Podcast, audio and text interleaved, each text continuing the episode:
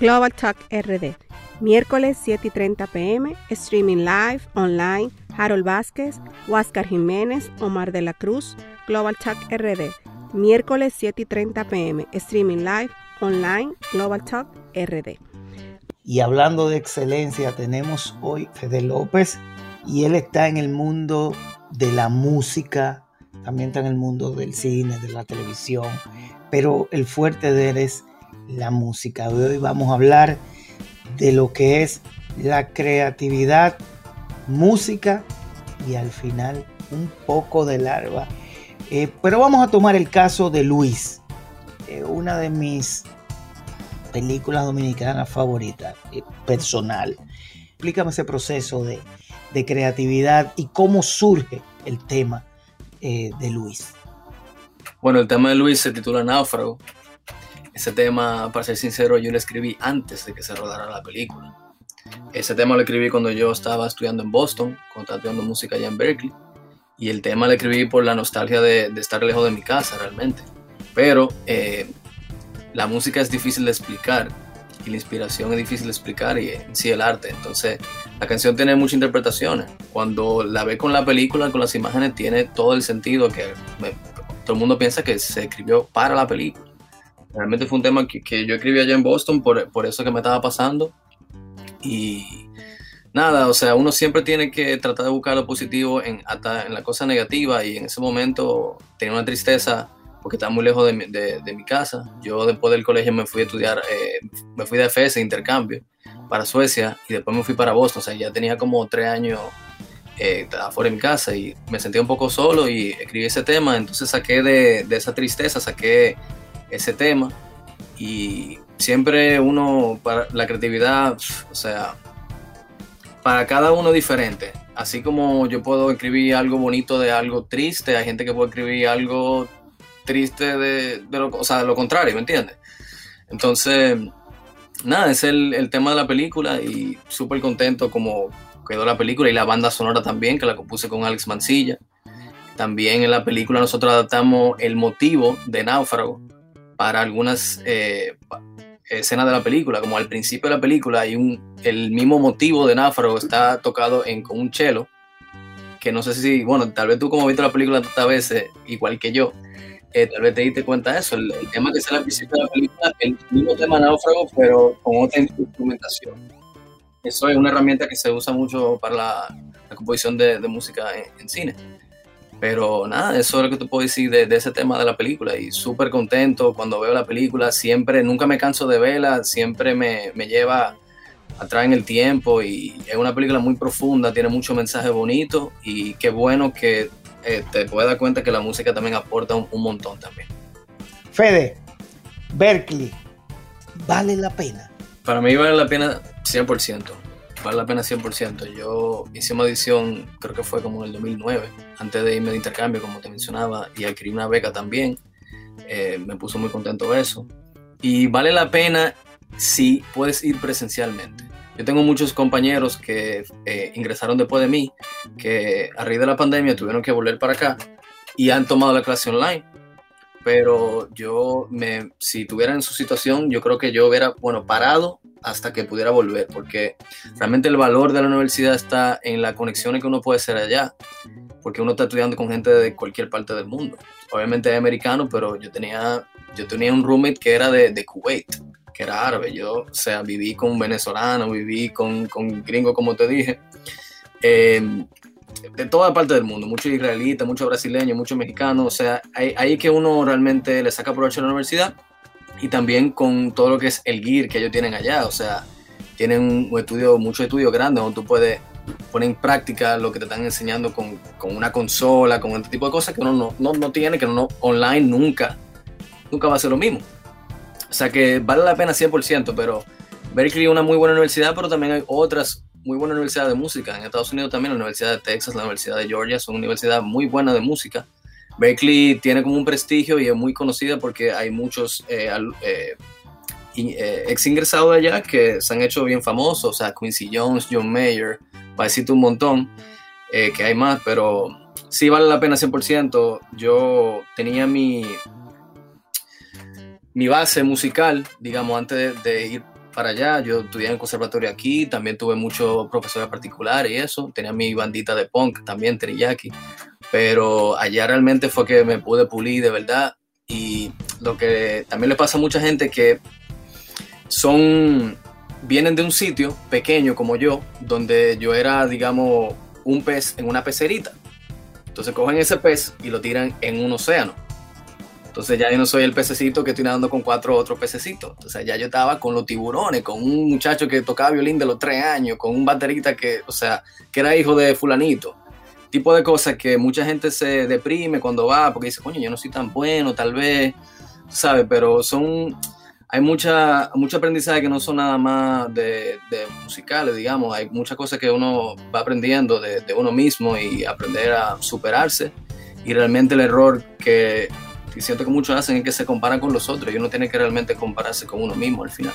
Eh, ese es el sistema. Aplicas, audicionas y si tienes, si ellos te ven algún tipo de, talento, te aceptan o ellos aceptan a cualquiera, así porque quiera ir estudiar allá. ¿Cómo es más o menos la, la entrada en Berkeley? Bueno, allá se hace una audición presencial. Yo la mía la hice en Boston, hacen audiciones en México, hacen audiciones en Londres, en Italia, en muchos lugares. Y realmente lo más importante es la audición, porque es una universidad de arte. Entonces tú hasta inclusive uno puede leer, si tú no lees música, tú puedes entrar a ver como quieras. Porque hay unos cursos que te ayudan a balancear lo que sea, pues lo que puede ser tu defecto, digamos. Pero eh, funciona así, tú haces tu audición y después te tienes una entrevista con una persona y ahí te, te responden si te aceptan, que si tiene beca y, así acaba la cosa. Sentarse a componer un tema. Bueno, es que el, proceso varía mucho. Varía mucho de, de, lo que está pasando, de cómo yo me siento, de qué voy a hacer también. Yo estoy en un momento que yo no pienso mucho cuando yo estoy con un instrumento. O sea, yo simplemente estoy conectado con mi instrumento, eh, porque es una herramienta de expresión realmente, el, el, instrumento en sí, si tu instrumento de la voz es lo mismo. Y yo me pongo con mi guitarra, que es lo que, con lo que me siento más cómodo, y me pongo eh, ahí a, a, dejarme llevar. Si me gusta una idea, yo digo, bueno, pues entonces déjame coger esta idea, le vamos a escribirle una letra, yo tengo la melodía, yo, a mí me encanta la armonía, sé que cuando estoy tocando ya estoy yo me agarro mucho a la armonía. Hay mucha gente que se agarra de la melodía o si piensa en algo lírico y le apoya a lo otro. O sea, pues te digo que el proceso siempre es diferente. No es que tú comienzas con la letra y después tú le pones la música. Yo, mucho de mi tema, le pongo, yo comienzo con mi música y después yo le pongo la letra. Pero ese soy yo. ¿Entiendes? Siempre, siempre diferente. Yo cuando estoy tocando, componiendo, ya estoy pensando en el arreglo, por ejemplo. Entonces, que es, muy personal esa pregunta, ¿entiendes? O sea, yo te puedo dar mi respuesta, pero otra persona te dirá otra cosa. Entonces, diré eso mismo, que es bien personal. Yo casi siempre hago mi música y le pongo la letra. Yo, como te dije, o sea, hay cosas que me inspiran y yo puedo agarrarme de esa inspiración para lo que fuera la letra, pero casi siempre, casi siempre yo comienzo con, con lo que es la música y ahora todo se hace en una computadora. Explícanos un poco de cómo, cómo es ese, ese sistema de la mezcla, de la grabación y la, y la postproducción de, de, un tema musical.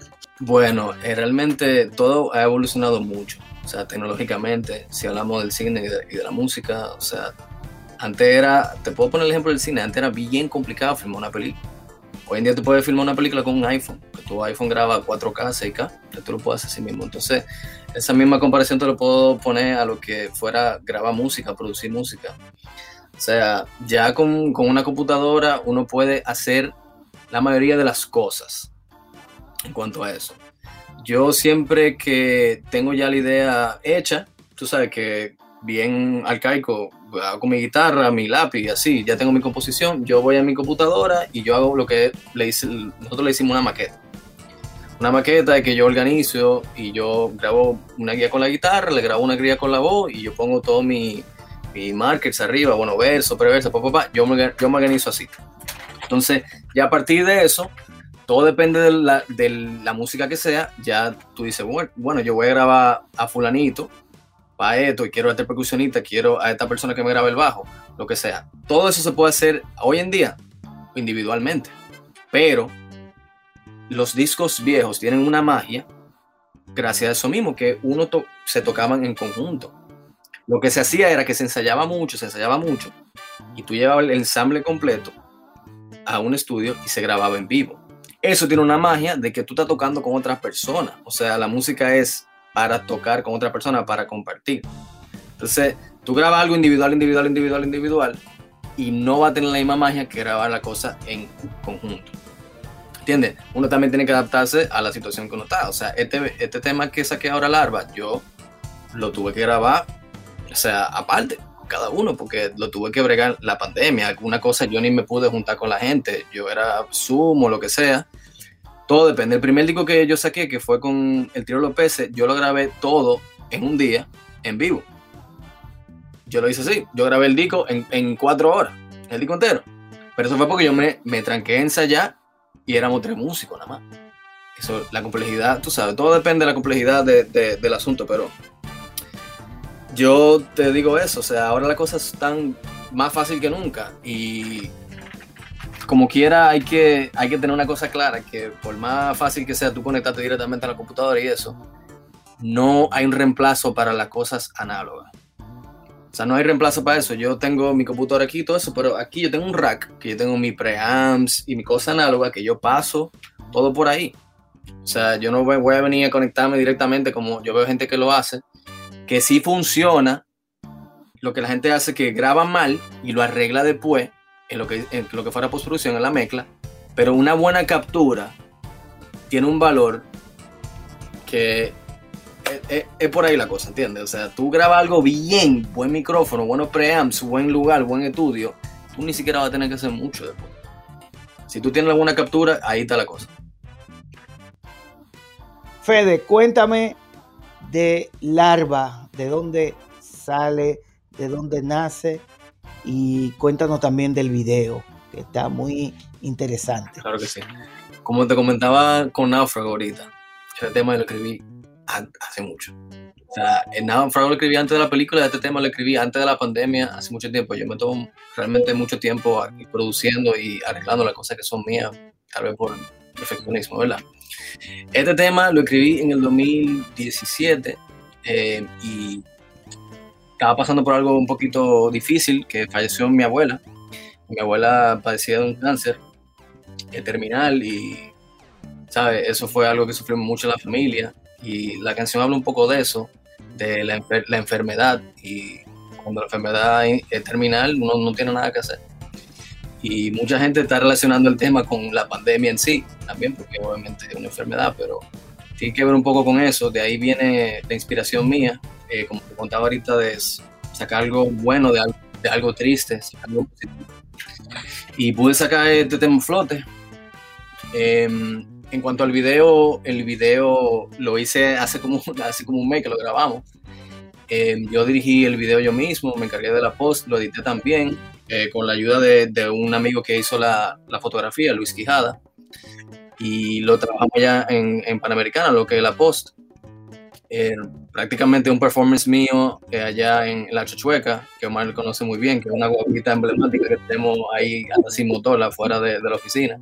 Y otro performance de, de Agatha, que es una artista de dominico puertorriqueña que me acompaña en este tema, que lo grabé aquí mismo en, el estudio mío. Y nada, hice ahí un, un pega, con, con, con, lo, con, lo, que tenía y ahí, ahí viene lo que es el lado visual de, del video, como le comentaba a, Omar ahorita también, o sea, ahora ya uno puede sacar un tema y ya. Que mire, escuchen mi tema, o sea, ya la gente está esperando ver algún tipo de video, algún tipo de arte que, que vaya que vaya con él. Entonces ya he sacado varios temas anteriormente y no había sacado un video desde Náufrago y por eso quise sacar esto con, con, con video. ¿Cuántas horas de trabajo, por ejemplo, te llevó esto? Porque uno lo ve y no parecería como tú lo describes que fue, o sea... Bueno, del video de verdad me tomó como dos semanas. O sea, el video, para mí eso es más, más fácil que, que, lo de la música. Lo que pasa es que yo soy el compositor del tema y también soy la arreglista y el productor. O sea, yo soy muy bien perfeccionista con eso y trato de hacer algo nuevo en cuanto a, a, la fusión que estoy haciendo. O sea, aquí estamos escuchando un poco de bolero con rock, digamos, tiene un poco de hip hop, se puede decir en el coro. O sea, yo estoy tratando de hacer una mezcla bien nueva, diferente y eso no sale porque sí de una vez. ¿Qué artistas te inspiran a ti? Porque a mí me sonó un poco como un, yo vi, sentí como un Robbie, un Robbie Draco Rosa. Bueno, si me está contando Robbie, yo contento porque Robbie lo admiro muchísimo. Lo, lo he conocido en persona, muy, muy buena persona. Bueno, eh, ¿qué me inspira? Yo no te puedo decir que yo digo, mira, me gusta esta canción, déjame hacer una canción parecida. O sea, yo no estoy pensando en eso. Yo estoy haciendo algo que sale de mí 100%. Ahora, de que yo escucho mucha música, yo escucho un montón de música de música clásica, de música popular de los 60, de los 70, de jazz de antes. O sea, yo me, me empalco mucho de música. Uno, como soy músico, al yo escuchar música, la escucho diferente. Y yo estoy estudiando como quien dice cuando yo escucho música. O sea, yo puedo decir, ok, el baterista está haciendo esto, yo entiendo. Okay. Pero tú, está, tú andas buscando haciendo una mezcla de géneros específicos, de Sí, yo estoy, o sea, estoy tratando con la producción de, del álbum en sí, hacer algo bien, bien genuino, algo bien diferente, y estoy mezclando todas las cosas que me gustan. O sea, en el tema tenemos unas cuerdas, tenemos unos violines. Eso es un poco de la música clásica que me gusta, estoy tratando de meter algo ahí. Tenemos lo que, lo que es el lado rockero mío también, que tiene sus guitarras y su, su batería pesada. Y eso mismo, o sea, estoy tratando de meter todas las cosas que me gustan, pero es algo inconsciente, ¿me entiendes? No estoy pensando tanto mientras lo estoy haciendo, yo me, me estoy dejando llevar. Y obviamente uno, obviamente en un momento uno chequea y uno le dice a otra persona, mira, escucha esto que tú piensas, porque uno se puede envolver mucho, ¿entiendes? En, en el trabajo en sí. No es que yo duro muchísimo para trabajar, es una cosa mía que a mí me toman tiempo porque yo quiero que quede muy bien.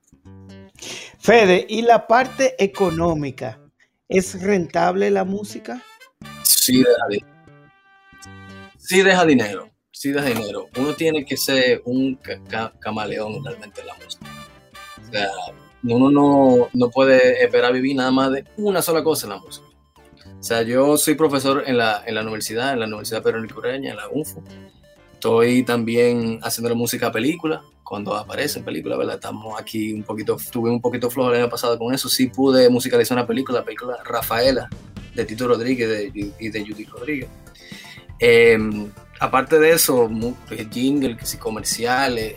Y, y, lo que más me hace falta ahora mismo que es tocar en vivo.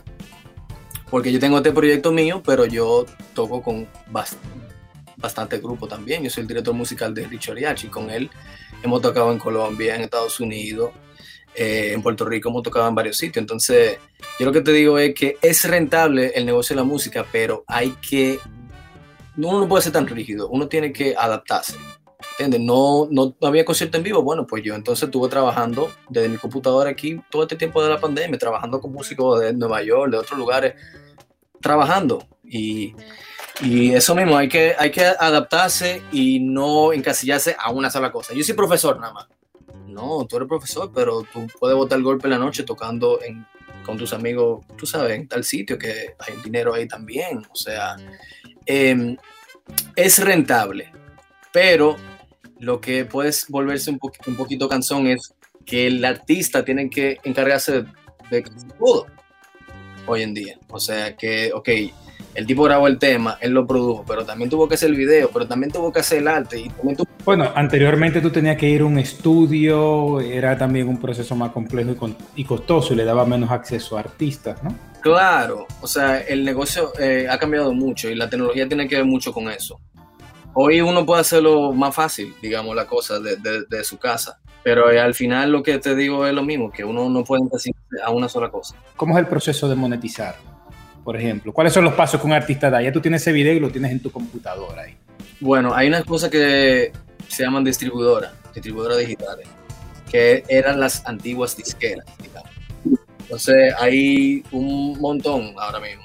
Hay como cuatro bien grandes, pero hay bastante. Entonces lo que uno hace es que uno sube la música a través de ellos y ellos te van dando los gráficos de, cómo te está yendo, de, lo, de los plays y eso. Hay muchas, está Spotify, está YouTube, está Apple Music y demás.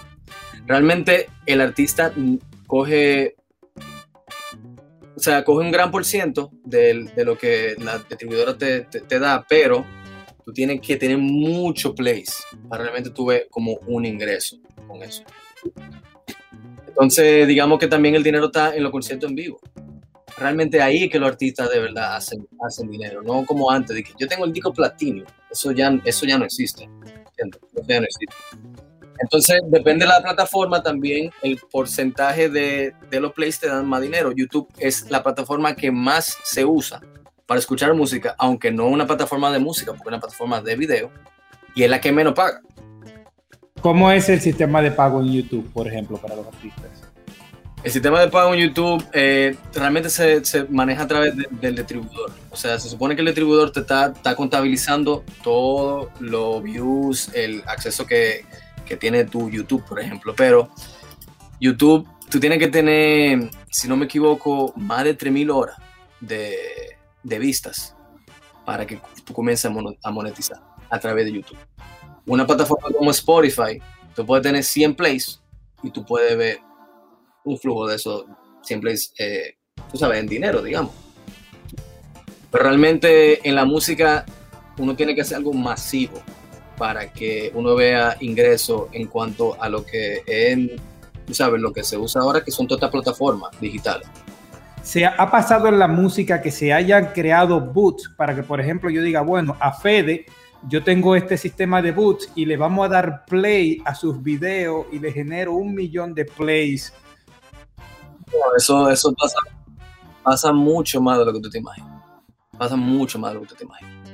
O sea, ponte, yo siempre doy este ejemplo cuando me hablan de eso. Imagínate que yo, una persona como yo viviera en China, yo compro 10.000 celulares al precio del por mayor en China y yo pongo todos esos 10.000 celulares a, a, ver el mismo video en YouTube. Ese servicio se cobra. Ese servicio se cobra, pero ahí las plataformas están arriba de eso ahora y están tumbando cosas. Y tú muchas veces que los seguidores en Instagram como que le bajan a uno y todo eso, porque están arriba de eso. no son plays auténticos, en muchas cuentas falsas también.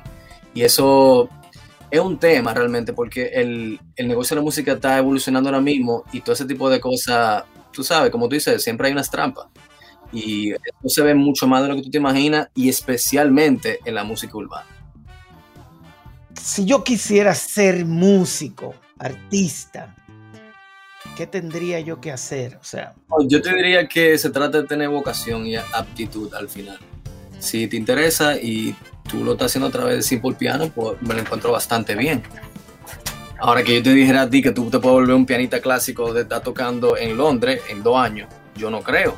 Pero sí hay una posibilidad también que lo puedas lograr si tú le dedicas el tiempo necesario. Eh, realmente la música, eh, para mí, yo, yo lo veo como aprender, es como un idioma. O sea, si tú aprendes un idioma a los 25 años, tú vas a tener un acento en el idioma, obligado. Entonces, si tú aprendes la música a temprana edad, un idioma a temprana edad, te va a ser algo, va a ser algo más natural para ti. Pero uno nunca está tarde para aprender un instrumento o para usar este instrumento que, uno nace con él, que es la voz. Entonces, te, diría que que buscando un profesor. O sea, eso es lo que uno tiene que hacer, buscar un profesor.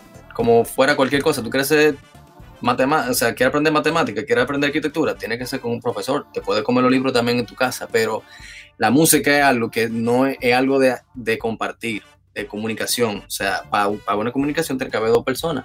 Entonces, uno no hace nada trancándose en su casa si uno no lo hace con otra persona.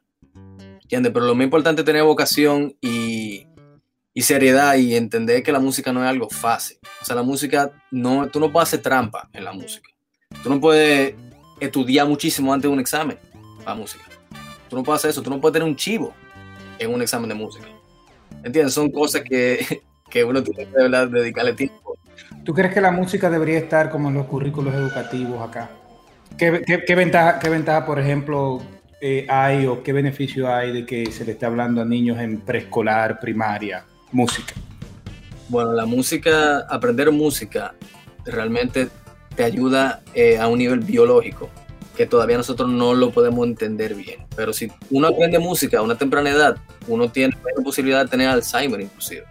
Eso le pasa a gente que también sabe más de un idioma, menos posibilidad de tener Alzheimer. En Estados Unidos, donde hay uno de los países que tiene Alzheimer, nada más hablan un idioma.